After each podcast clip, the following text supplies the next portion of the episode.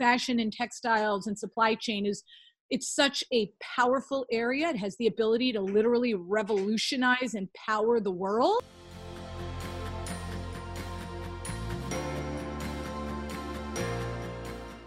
I, I think we can learn a lot from the history and the past mm-hmm. and the old school way of doing things, but also see the opportunity to do better in the future and to mm-hmm. leverage tools like modern technology to improve upon um, certain issues and challenges, especially with what's going on today, and, and come out of it not only surviving but thriving.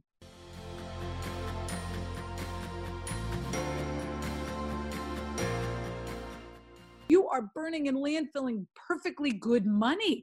Businesses, some of them are sitting on a gold mine right now and they didn't even know it.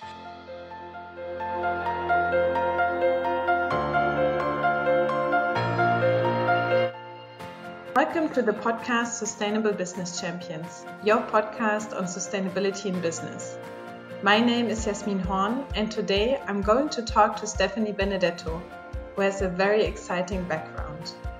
We're going to talk about the value of waste in supply chain management.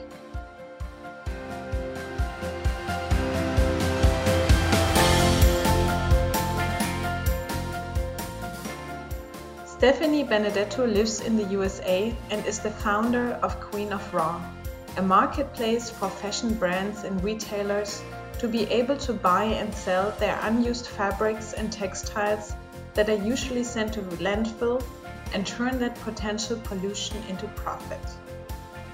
Stephanie is a powerful and inspirational person who comes from a family that has been in textile industry for over a hundred of years. With her, I talk about the potential impact of technology in supply chain management and the value of waste in textile industry.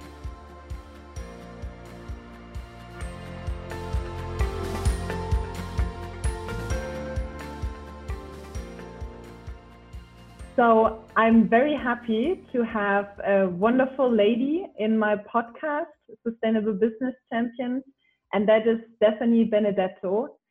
And uh, first of all, Stephanie, welcome to the podcast today. I'm very, very happy to have you here and have um, a discussion and talk with you on supply chain management and sustainability. And Stephanie, for the beginning, I would like to ask you to introduce yourself to the listeners who might not know you yet. Um, so, who is Stephanie Benedetto and what is her motivation in the textile industry? Uh, thank you for that introduction and very happy to be here. So, my name is Stephanie Benedetto and I'm the Queen of Raw.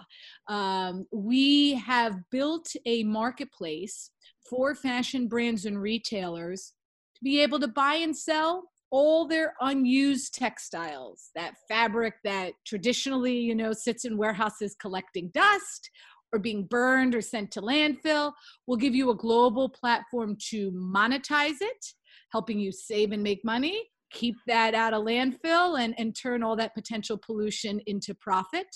And we're really excited to uh, see what's been going on in the world these days around innovation in textiles, digitization of supply chains, sustainability, and uh, it's something, especially around waste, that has been very near and dear to my heart since my family has been in this business for over a hundred years.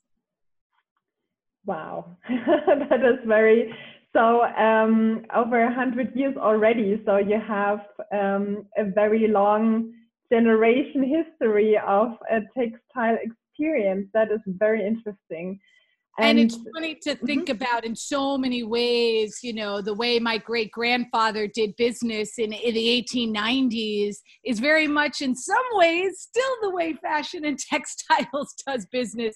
And I know we'll get into it soon, but I think, you know, fashion and textiles and supply chain is it's such a powerful area. It has the ability to literally revolutionize and power the world, as we see with Amazon and others. Mm-hmm. But when mm-hmm. there are breaks and disruption in supply chains, for example, in today, and when you're not getting your orders, you know, you feel the the opportunity that is there to do better for the future. Mm-hmm. Yeah. That is uh, very interesting. And so, um, looking at uh, the long history in your family with textiles, now how did you step into the topic of sustainability? Um, what did motivate you to dive into that topic? That's a great question. So, you know, in 1896, my great grandfather actually came over on a ship from Austria. He was an immigrant chasing the American dream, and he landed at Ellis Island and he settled into the Lower East Side in New York. And uh, he had to make a living for his family. So, what did he do? He found materials and supplies nearby old fabrics and furs and things that people had brought over on the ships with them, but they weren't using anymore. And he would repurpose these garments by hand into the most beautiful haute couture fashion items, all by hand with limited waste and limited toxins because his bottom dollar depended on it. And he would sell these goods to local customers. And it was an incredibly profitable successful business.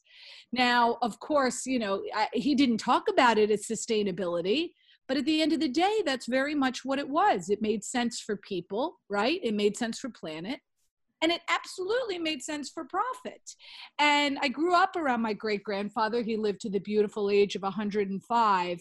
And I would hear these stories of the way he did business. And it really inspired me. Our goal and our vision with Queen of Raw is how can we use technology given that supply chains are much more complicated than the days of my great grandfather, right? Hundreds of steps across the globe, metric tons of water chemicals, crops, oil, all used in the process. But again, with Queen of Raw, how can we use technology to get back to the way my great grandfather did business, um, which really, as a circular economy principle, did make sense for people, for planet, and for profit. Um, now, of course, I didn't do the family route. I went to Wall Street as a corporate attorney, but I ended up specializing in fashion, technology, and sustainability. So I guess at the end of the day, we get back to who we are and uh, you know you can hear my little one in the background and that's very much my inspiration for why i'm building this business i want to do better for my four year old son and my newborn i want mm-hmm. them to mm-hmm. have clean water to drink clothes that aren't toxic to wear and a planet to live on and i know that together we can solve these challenges that's wonderful and that's such such an inspiration. I mean, you know, to also see um, back in in the days so many years ago, and it's very interesting because there are actually a lot of um, company founders and company um, histories also of um, other industry branches that did have a very similar motivation to solve problems and to offer solutions. So it's so beautiful to see the circle um, coming back from your grandfather to your business now. That's um, a wonderful inspiration. Oh, thank you. You know, I, I think we can learn a lot from the history and the past mm-hmm. and the old school way of doing things, but also see the opportunity to do better in the future and to mm-hmm. leverage tools like modern technology to improve upon um, certain issues and challenges, especially with what's going on today, and, and come out of it not only surviving but thriving. Mm-hmm.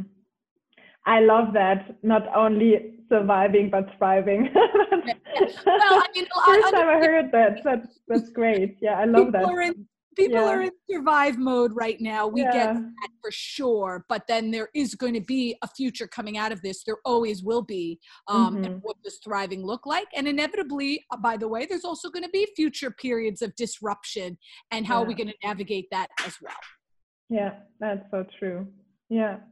And uh, Stephanie, you founded Queen of Raw six years ago. Now, looking from back then to now, what would you say are your biggest learnings?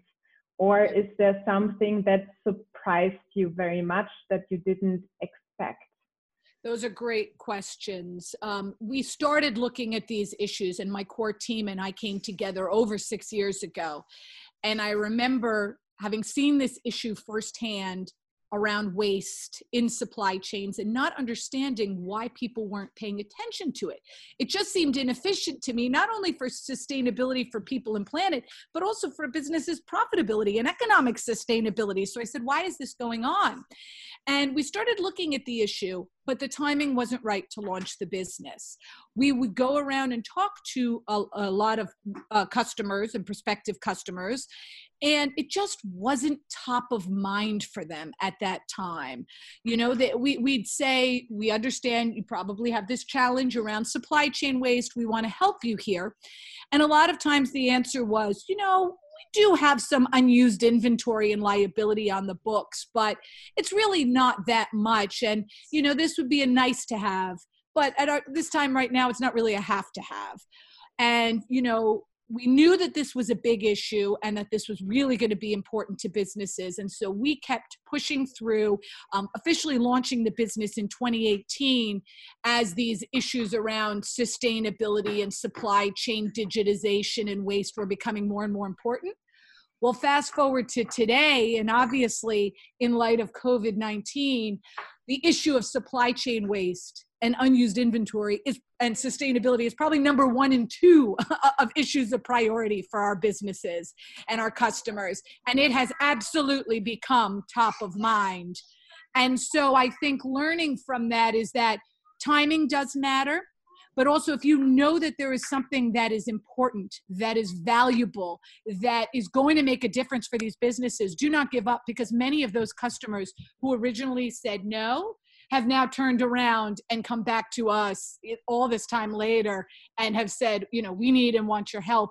And we thought we had a certain amount in liability and unused inventory on the books, but it turns out we have 10x or more than that. And this is a big priority. And it actually represents up to 15% of our bottom line. And so it's a mm-hmm. massive issue. And, you know, I, I think it does take the, the grit and the determination and perseverance as a startup but it was if it was easy everybody would be doing it. And you have to believe what you're doing right? And, and keep pushing through um, and, and look about timing and, and take advantage of opportunities Mm-hmm. Fortunately, early on in our startup, we very much had some strong early adopters and some big enterprise fashion brands and retailers who believed in what we were doing. And working with those who believe is also really valuable because we learned so much early on from those who got it, who supported us, who understood it. We're proud to still work with them um, today, all these this time later, and now be adding just even more or believers in those who understand and realize what we're doing. Mm-hmm. Those are wonderful insights. Yeah. And um, so you already tapped a little bit um, around um, a current issue that the world is talking about. Um, so um, I would, I think we're hearing so much about COVID 19 all day long. So maybe uh, we do not need to push too far into that. I would really you know, like you already um, raised the topic, uh, that's the right word in English, um, raised the topic into, you know, what is the effect on supply chain management and what can we learn in connection um, on supply chain management and um, maybe also some, some issues on what needs to be changed and what is the um, industry and especially the textile industry learning currently? So you're right. We're hearing every day about COVID 19, and understandably so. It is a, a massive period of disruption. Um, but at the same time, I think what we all need to realize is that what periods of disruption show us is that certain things that we were doing may not have been working and that's why it's, it's been exposed during these periods of disruption so for example we've touched a little bit about amazon right and the power that it is but now every day when your amazon order isn't coming overnight and on time anymore or there are errors in the order or products aren't available you're seeing firsthand, everyone in the world, what happens when supply chains are disrupted. And I think if any good can come out of this current situation, obviously, first and foremost, it's that everyone is healthy and safe. But it is this new alignment around what really matters in the world, right? We're all spending time with our families. We've seen what happens to our earth when it can heal because we have slowed down. And we also see, as it from the business side, opportunities for our business to do better coming out of this. Um, businesses are seeing firsthand when there are breaks in their own supply chains, right? And I think that it gives us, now that we're in this period where things have slowed down a bit, an opportunity to look at the issues in our business, see in our departments the areas that weren't working perhaps as well as we thought it was. So much in, in fashion and retail historically had been, um, you know, make more faster on this very quick turnaround and timeline and calendar, and just keep relying on your institutional clients and and do more, more, more. And I think what we've learned in this period is that not only have our customers' consumption habits changed, but so have our supply chains and our suppliers' needs and behaviors. And so now that things have slowed down a bit, we're seeing a lot of our big enterprise customers look at opportunities here to fix breaks in their supply chain and digitize parts of their supply chain. You know, a lot of companies had thought for a long time about the need to work on their supply chain inventory management systems, ERP systems, um, and do better with the procurement of their raw materials across their supply chains. But they hadn't had the time and the opportunity to do so because of that speed at which they were operating and the demands. But now you do. And the one thing I'll caution businesses is that it doesn't mean that you need overnight, right, to re overhaul your entire supply chain system and all of your supply chain partners and have end to end transparency from farm to finished good to end of life. That may be the ultimate goal. Um, and it's a great, bold, ambitious goal. But that's not going to happen overnight. And it's going to take time and resources to do it right. But what I can say, as, as we're seeing during this time period, is that you can now know what are the most important areas to identify and to digitize and to solve today. Um, and then you can continue to grow from there. And one of those areas, of course, is around supply chain waste right? Businesses are sitting today more than ever on more and more unused inventory from raw materials to finished goods. And I think leveraging solutions like ours around ways to identify this waste, to monetize this waste, keep it out of landfill and make a profit, and also to minimize those waste streams going forward are really important. And that gives you one place to digitize it that is valuable and actually doesn't cost you more money. It actually saves and makes you money today. And that gets back to that opportunity to not only survive today, but to thrive tomorrow. Okay, those are a lot of information. Maybe I can I can just um, click into some of them. I'm missing the Please. right English word. Um, yeah, because there are a lot of uh, topics that you um, brought up. So one of them is that um, actually there is a lot of waste that has been produced in uh, textile industry and yes. that can also be monetized i mean really um, textiles that are not being used that are going to landfill and that is so to say you know dollar bills in your hands being burned or being uh, wasted away is that yeah. um, a point that is coming up or coming to awareness um, in the industry and the companies right now without question and you're right. That's what's so fascinating. Um, you know there are a lot of incredible solutions in sustainability out there right now around recycling turning old materials in fibers into new. But the beauty of the waste that my company specializes in is that it is all in mint condition and doesn't need to have anything happen to it in order for it to be resold.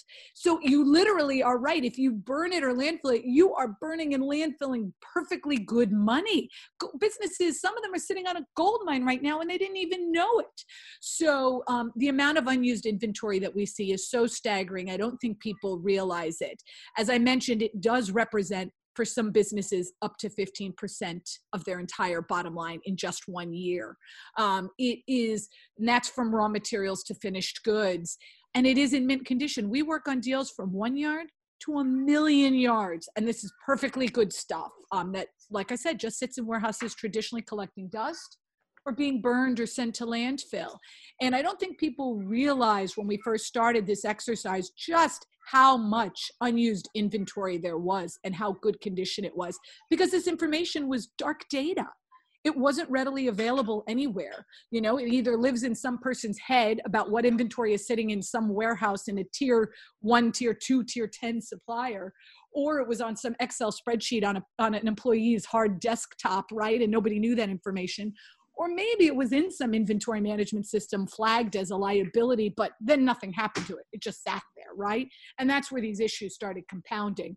We've done some data and research, and it looks like um, unused inventory in textiles industry is valued at 120 billion dollars with a B a year. So massive value there and massive opportunity to do better going forward. Hmm. Wow, that is quite impressive. Yeah.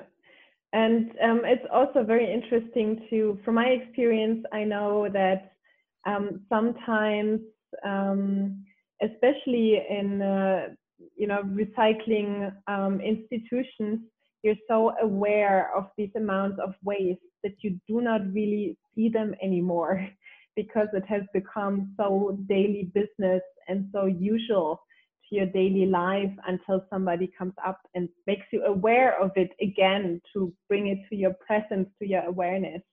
So um, I think that is also very interesting. Yeah, no, and why would you, right? These your business is in the business of obviously producing some good and or service and selling it to a customer.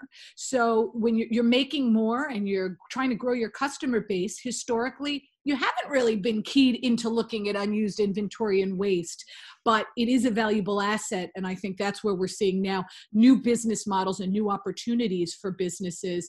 Um, why shouldn't they get involved in re-commerce reuse recycling all of those incredible rewrite end of life opportunities for them to make more money and grow their customer base.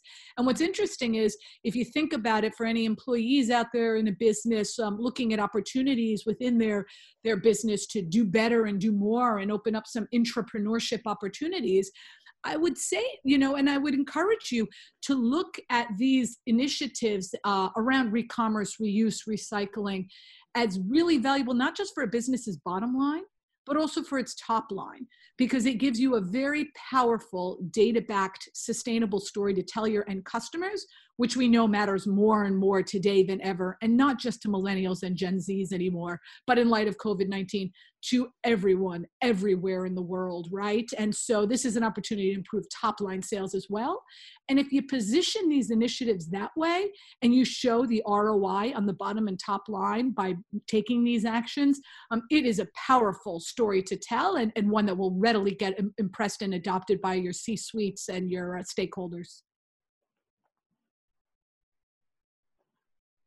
Yeah, thank you. That that is really I I love that how you um, um, brought this very concrete example up. Um, how to how to empower and how to become um, active directly. Um, and I would also like to go back uh, to another point that you mentioned before, and that is the information technology.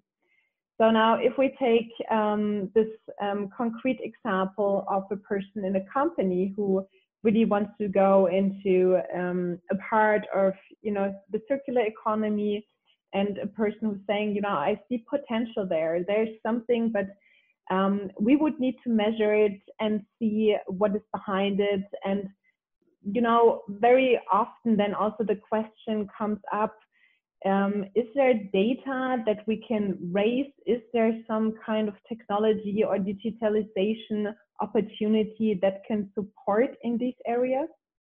Yeah. And that's really important, right? This, these, the beauty of what's going on in the world right now is that so many businesses um, are being started or growing in this area that have turnkey solutions like ours that will allow you to as a business engage in these kinds of initiatives and have automated real-time data and analytics to support the actions you're taking. So for all of these businesses out there it's not like you have to go and build these solutions yourselves build software to track the sustainability and business metrics build marketplaces to be able to monetize these this unused inventory. They're out there you just need to have the opportunity to leverage them. And by leveraging ones that are out there already, you actually are going to be able to show the amount of time and resources that are saved by doing that instead of trying to build it anew from scratch. You know, I'll take one example. Um, as we've been building out our kind of sustainability metrics and our business metrics and reporting there's a lot that uh, you know we did build ourselves but that's our job. We want to be the technology to support you and your business and your ROI. Um, but we also do leverage what is out there in publicly available data to feed into the data and the analytics that we're capturing in real time.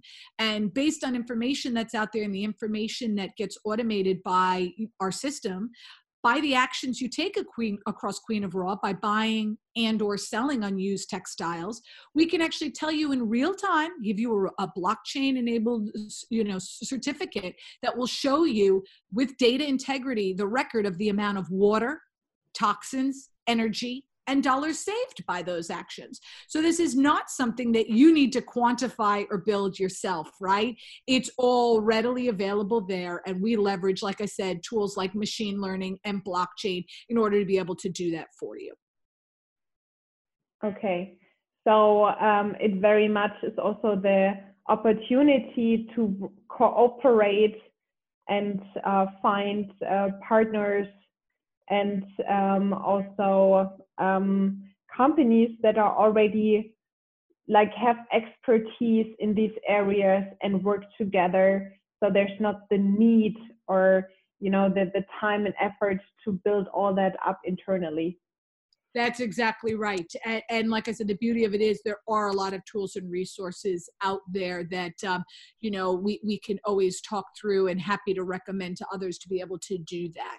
Uh, mm-hmm. so, so you don't have to build it all from scratch yourself. That, that would be a, a huge undertaking and, and probably not critical to your primary way of doing business. But mm-hmm. think of these as tools and solutions to support your, you and your business. And how great would it be as an employee in a company to be able to deliver a report to your boss and your uh, C-suites and stakeholders about how much money you have saved and made the business um, by taking these kinds of actions. Mm-hmm.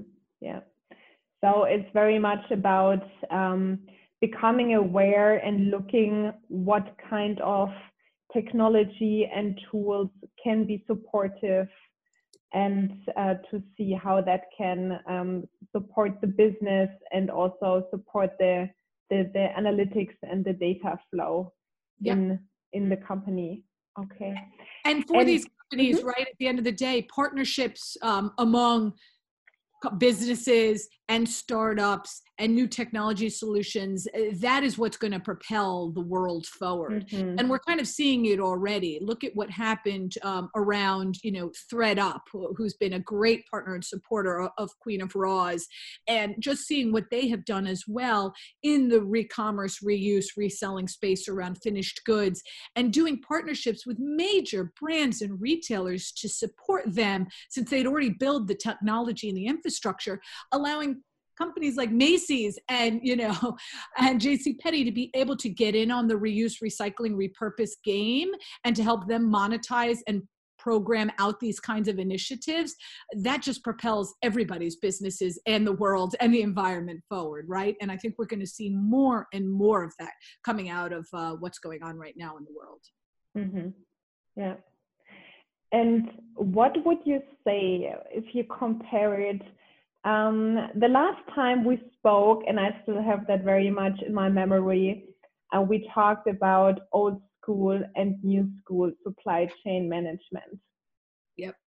In in short words, what would you say are the major differences between old school supply chain management and new school supply chain management? I have to laugh because, you know, as we were talking about my great grandfather and the way he did business with good old pen and paper, in so many ways, um, you know, this, as we mentioned, this industry uh, and supply chain management hasn't really changed. People are still doing things with pen and paper, maybe with Excel spreadsheet, with handwritten notes saved on, like we said, someone's desktop somewhere. Um, and I think, you know understand why that has historically been the quick and easy way of doing business. But as businesses have grown as the world and supply chains have gotten more complex that has created massive inefficiencies and costs and breaks in supply chain to businesses um, and dark data and information that they just don't know because it hasn't been captured by any holistic solution. And so i think you know what's going on right now has exposed these vulnerabilities in the old school way of doing business and especially as these big enterprise corporations are getting older and their management are getting older, it's turning into the hands of the younger, newer management. And with that comes a new opportunities because they are more in tune with the new way of doing business, right? And the opportunities that technology and digitization can offer. Um, and I think that will bring with it a whole host for businesses that are forward thinking um, about, to be able to, like we said, not only survive, but thrive coming out of this. We have found with our enterprise corporations um, some of the best ideas and partnerships that we get and collaborations that we have come through the innovation departments in big corporations. So if you're not already um, within your company, I would key in a little bit to who's working in the innovation department because some of the most fascinating, successful, and, and innovative ideas come out of there. And that can be a way for you to provide for, further value to your company um, around certain exciting new initiatives that work for that triple bottom line, right? People, planet, and profit. Mm-hmm. Okay. Yeah. Some of the technology I can mention, and you know that we're that we're really Mm-hmm. excited about and looking at in the future.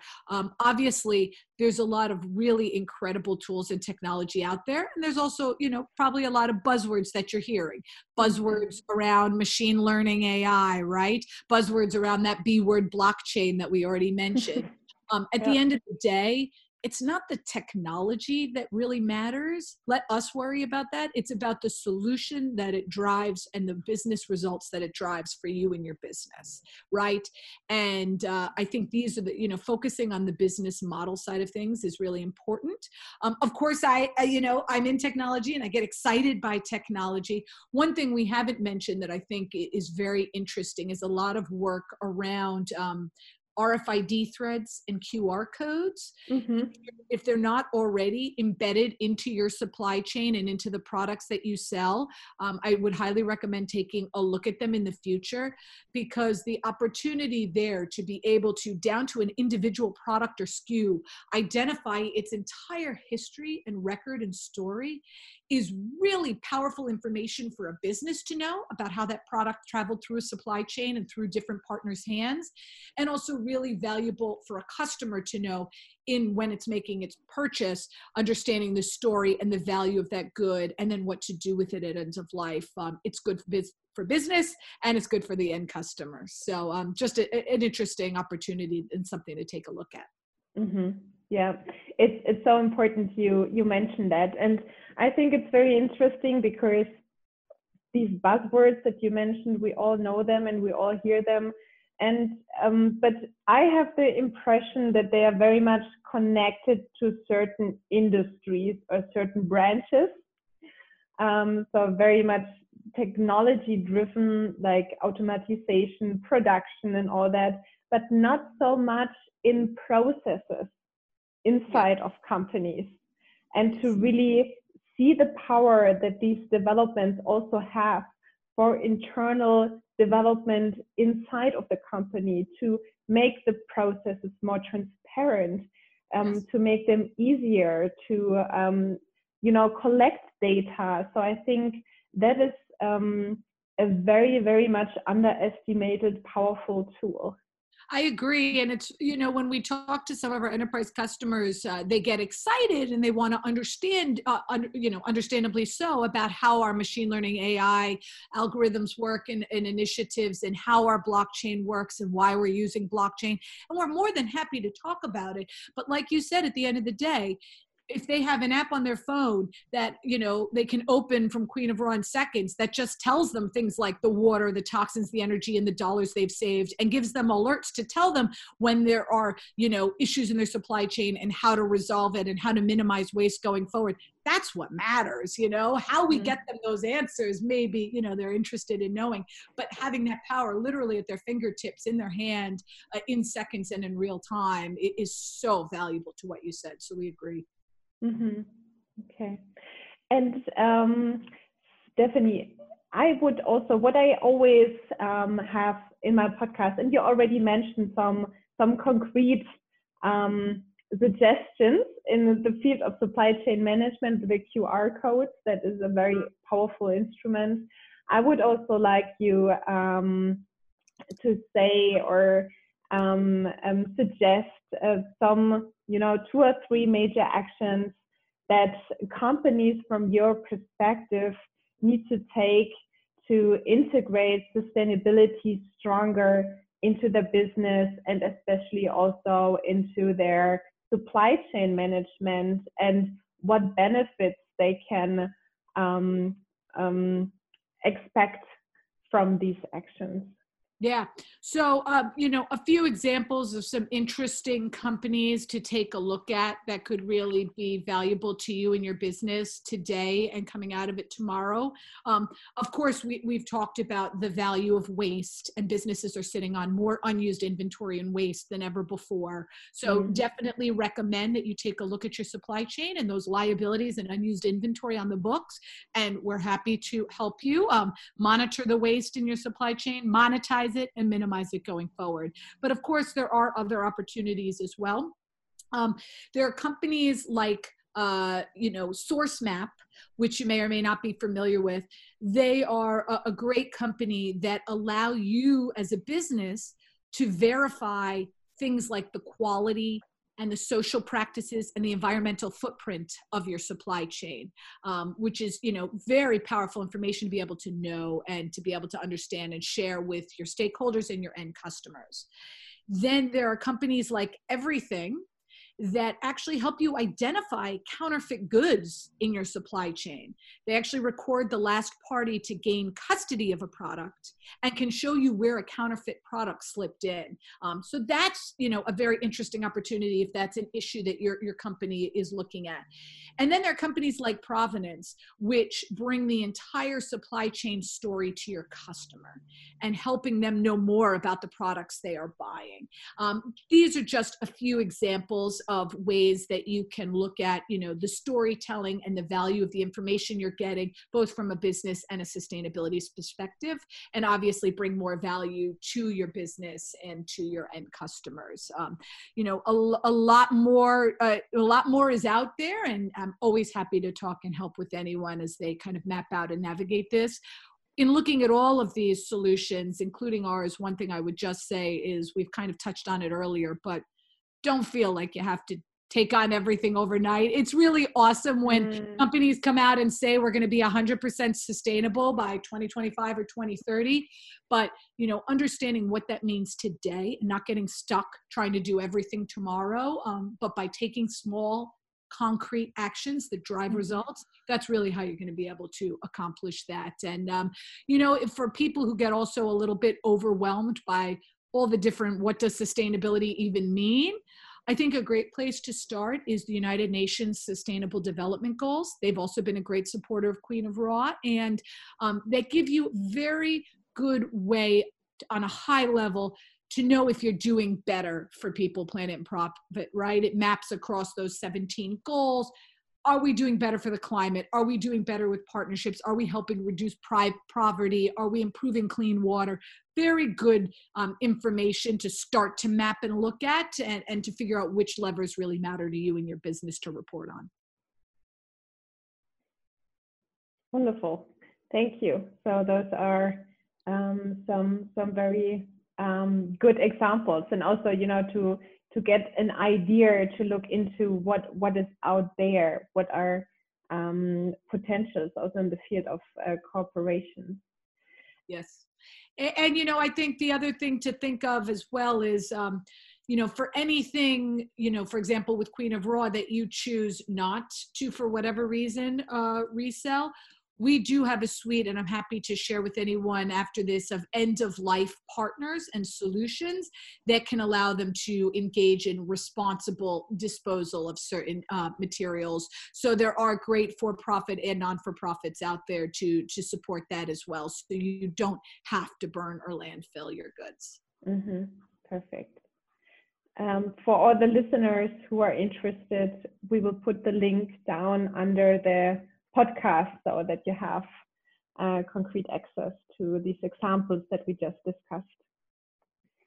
And Stephanie, one thing that I would really like to highlight is also to take one step after the other and to really be very, you know, start small but concrete and really do that. Um, that is something that from my experience, um, I can, I'm, I'm totally with you there. And that's really something I would like to highlight.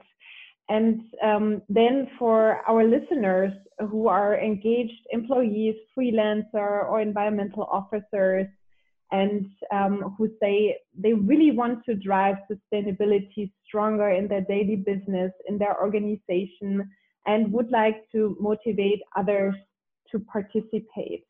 Um, what would you suggest to them?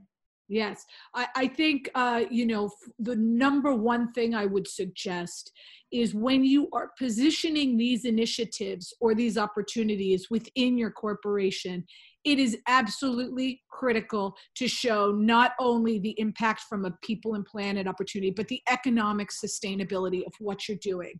Um, it has to make economic sense. Your business is a business, right? And most of them who we are talking to are for profit. And it's great to have a social mission, but you have to have the economics to make it work.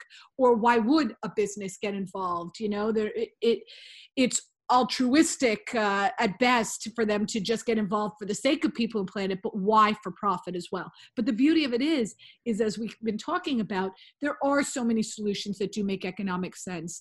And so you know as opposed to the word sustainability we really love the word circular economy because mm. the second word of that is economy. It's an economic principle that shows why this will save and make you more money. And when you speak that language um, and you're talking to the cfos within your company and the ceos um, you know at that point whatever solution you're presenting right how do you say no to that? It becomes a win-win-win.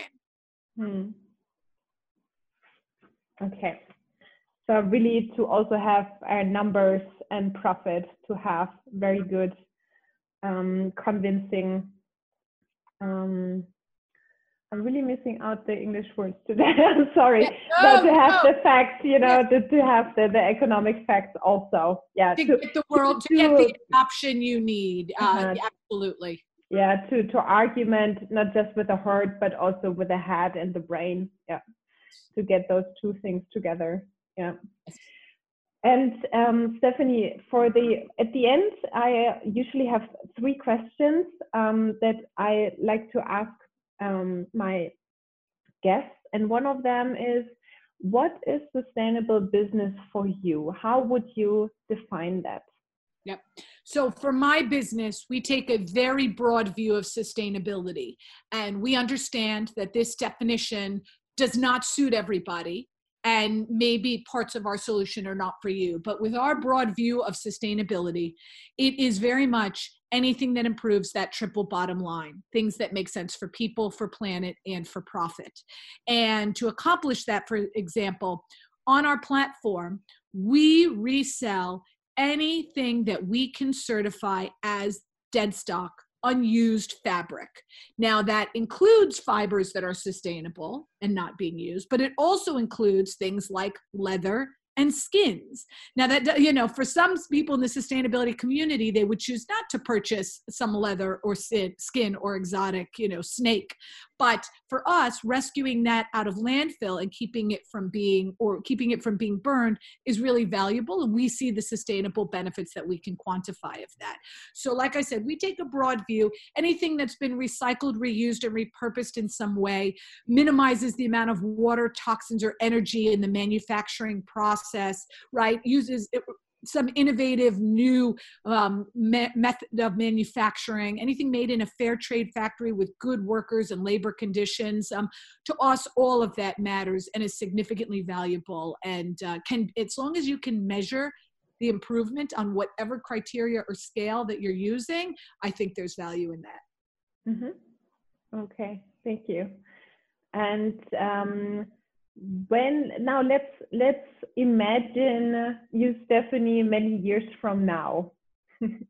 So maybe let's say 20 30 years from now what are um, uh, two or three things that you would like um, to be taken over from um, your research and your work from queen of raw as um, common pr- practice in our business world that is an awesome question. And, you know, I, I really want people to see the value in their waste. I want mm-hmm. us to create a world, ideally, where there is no waste, right? But of course, we know to get there, um, it, it's a big, bold challenge. Um, but I'd like to be remembered as the queen of raw for someone who can solve waste in raw materials. And by doing that, I think we literally have the power to solve things like the world's water crisis. And, um, you know, being able to leave my kids with uh, a better world, a planet to live on, clean water to drink, clothes that aren't toxic to wear, that's what inspires me every day. It's what keeps me driving. Um, we've already saved over a billion gallons of water, which is enough clean water for 1.4 million people around the world to drink for three years. And we're just getting started. And I say that not just because I want to be remembered for that, that and to really make a difference and solve the world's water crisis, but also because I want to empower and encourage others to take action. Um, never doubt that the small steps that you take can have a massive impact on the world and if you just get started today, um, even with small actions and steps, it has a powerful, powerful, uh, significant impact. Now, thank you. thank you, Stephanie, for these powerful words. Yeah, yeah. for this uh, inspiration for, for everyone. Yeah. And um, are there books that you that that you would say have played a major role in your career or that have inspired you in your personal life that you would like to share with our listeners? Yes. Um, one book, a couple books that I'd recommend. One is Platform Revolution.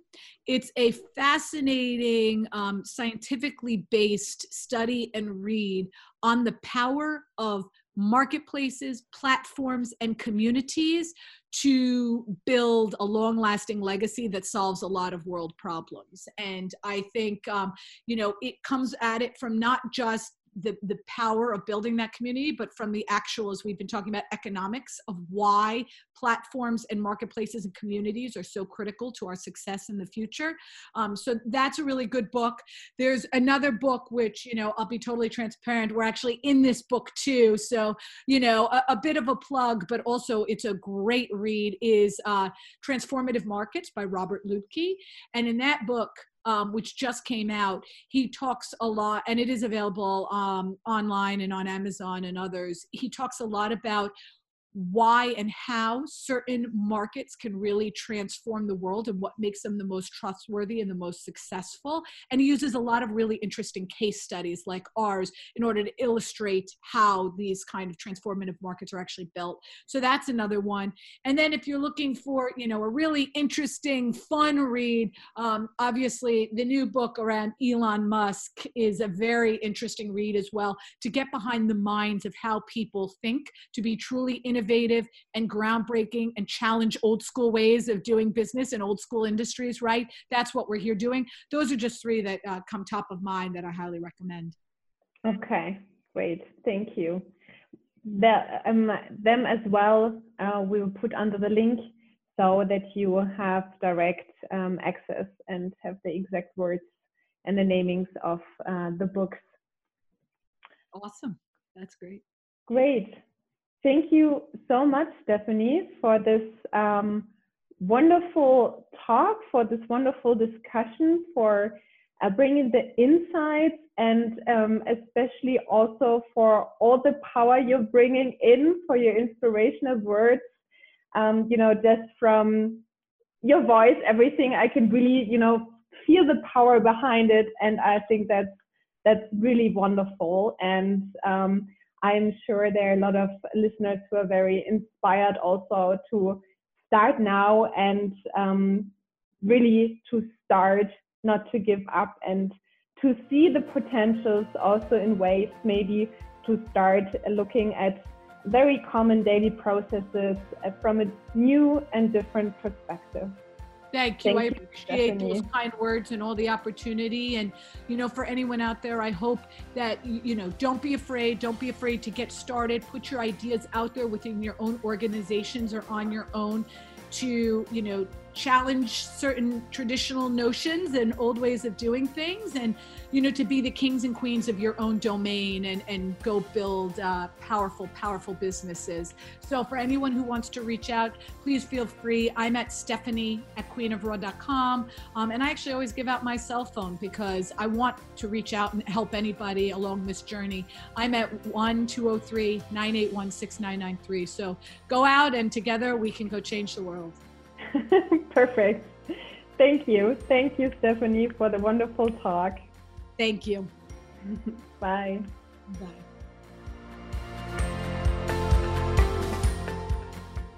Thank you for listening to this podcast. I regularly publish podcast episodes on sustainability in business. Follow me on LinkedIn or Facebook and subscribe to the podcast on iTunes or Spotify to not miss any episode. Check out my website www.jasminhorn.com to find more information and inspiration on sustainability in business. If you have suggestions on topics or guests that you would like to learn more about in the podcast, write me a message to info at jasminhorn.com. If you like this podcast, then share it with others, give it a like, or write me a comment on my website. You can find all links in the show notes of this podcast episode. So take a look at LinkedIn, Facebook, or my website, and I'm very much looking forward to have you tuned in for the next podcast episode of Sustainable Business Champions. Until then, be the solution to the challenge.